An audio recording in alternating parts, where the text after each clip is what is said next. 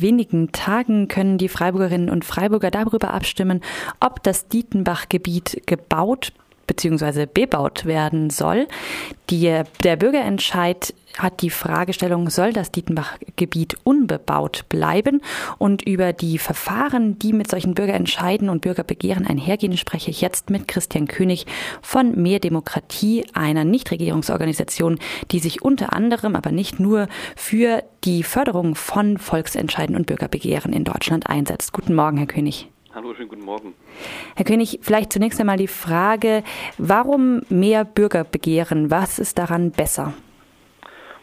Ja, also das Wichtige bei Bürgerbegehren ist einfach, ein Bürger entscheiden, dass ähm, an diesem Punkt die Bürgerschaft, also alle Einwohnerinnen und Einwohner an die Stelle des Gemeinderates treten. Und es ist die Möglichkeit zwischen den Wahlterminen ähm, als Bürgerschaft eine Entscheidung zu treffen, eine politisch verbindliche Entscheidung und demokratisch aktiv zu werden. Und es gibt ähm, den Einwohnerinnen und Einwohnern in den Gemeinden die Möglichkeit zu sagen, mit dem Gemeinderatsbeschluss sind wir nicht einverstanden, wir wollen, dass der nochmal auf den Tisch kommt, wir wollen intervenieren, so wie es jetzt in Freiburg in Dietenbach der Fall ist.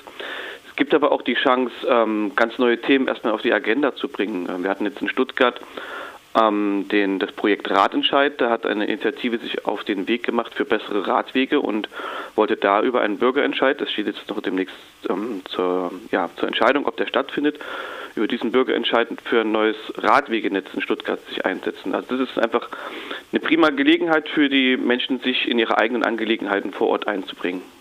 Einer der Kritikpunkte an einer verstärkten, an, einem verstärkten Einsatz von Bürgerentscheiden ist ja, dass dadurch äh, Probleme, komplexe Probleme auf eine Ja-Nein-Frage reduziert werden.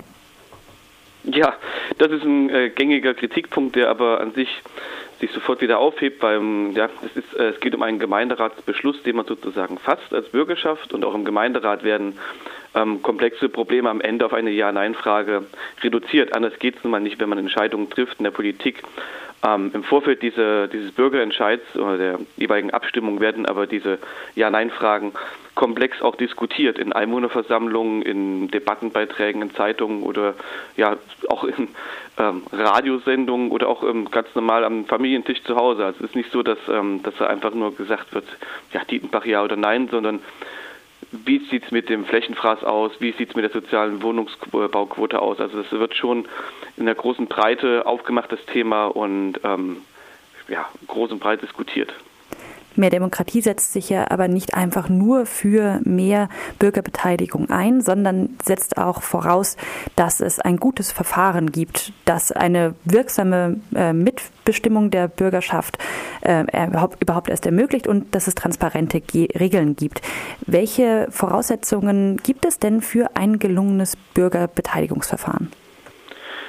Ja, da müssen wir uns erst einmal die Situation anschauen, wie es in Baden-Württemberg momentan vorliegt. Da gab es ähm, 2015 ähm, Reformen der damaligen Landesregierung, die 2016 in Kraft traten. Und die haben schon zu einigen Verbesserungen geführt, was vor allem die Auskunftspflicht der Gemeinden gegenüber Bürgerinitiativen angeht oder auch, dass die Bürgerinitiativen, die sich mit ihrem Bürgerbegehren auf den Weg machen hin zu einem Bürgerentscheid, dass die mehr Anhörungsrechte bekommen.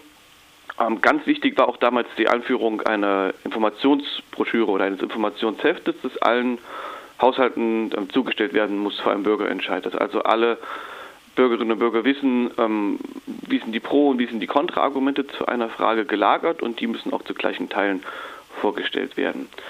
Es gibt dann noch einige ähm, ja, Hürden, Probleme, die wir sehen, vor allem ähm, wenn es darum geht, dass sich kleinere ehrenamtliche ähm, Initiativen auf den Weg machen wollen. Das sind zum Beispiel solche Sachen wie ein Kostendeckungsvorschlag. Also da werden den Bürgern zur Aufgabe gestellt, dass sie die Refinanzierung einer Maßnahme also selbstständig bewerkstelligen müssen.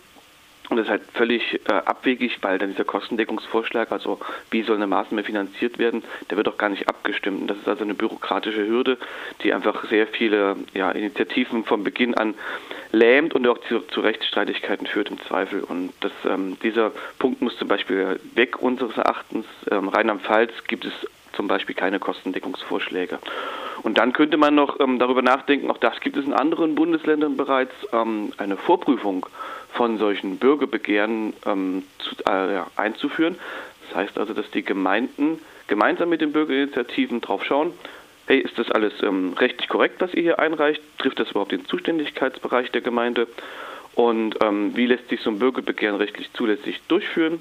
Und dann macht sich die Bürgerinitiative auf den Weg und das stärkt einfach die, die, ja, die Kooperation, die Zusammenarbeit von beiden Seiten und auch den Vertrauen, das Vertrauen in den Prozess, das Verfahren, das man angeht.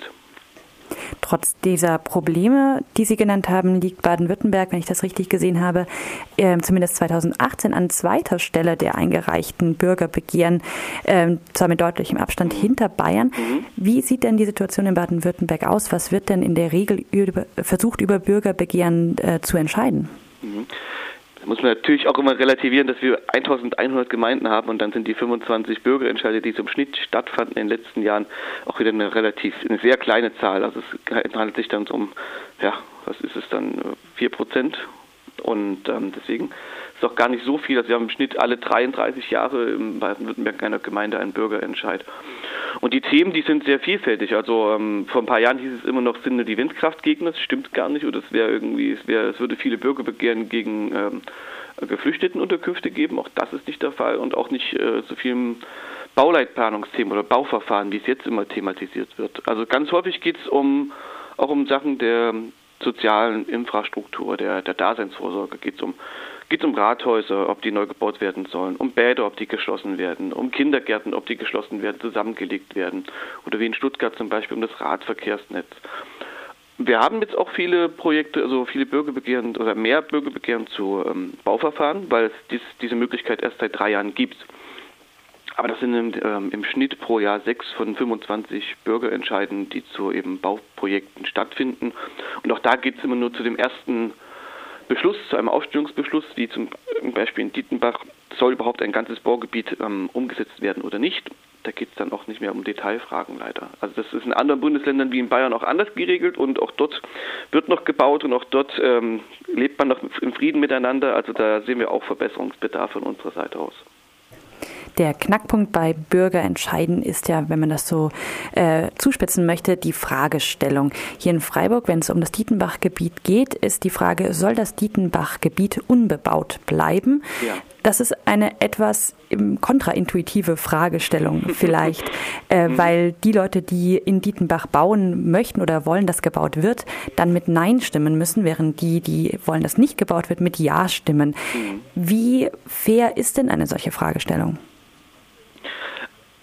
Also aus unserer Sicht ist diese Fragestellung sogar ziemlich gut getroffen. Es ähm, ist eine sehr verständliche und einfach gehaltene Fragestellung. Das einzige Manko ist vielleicht diese Verneinung.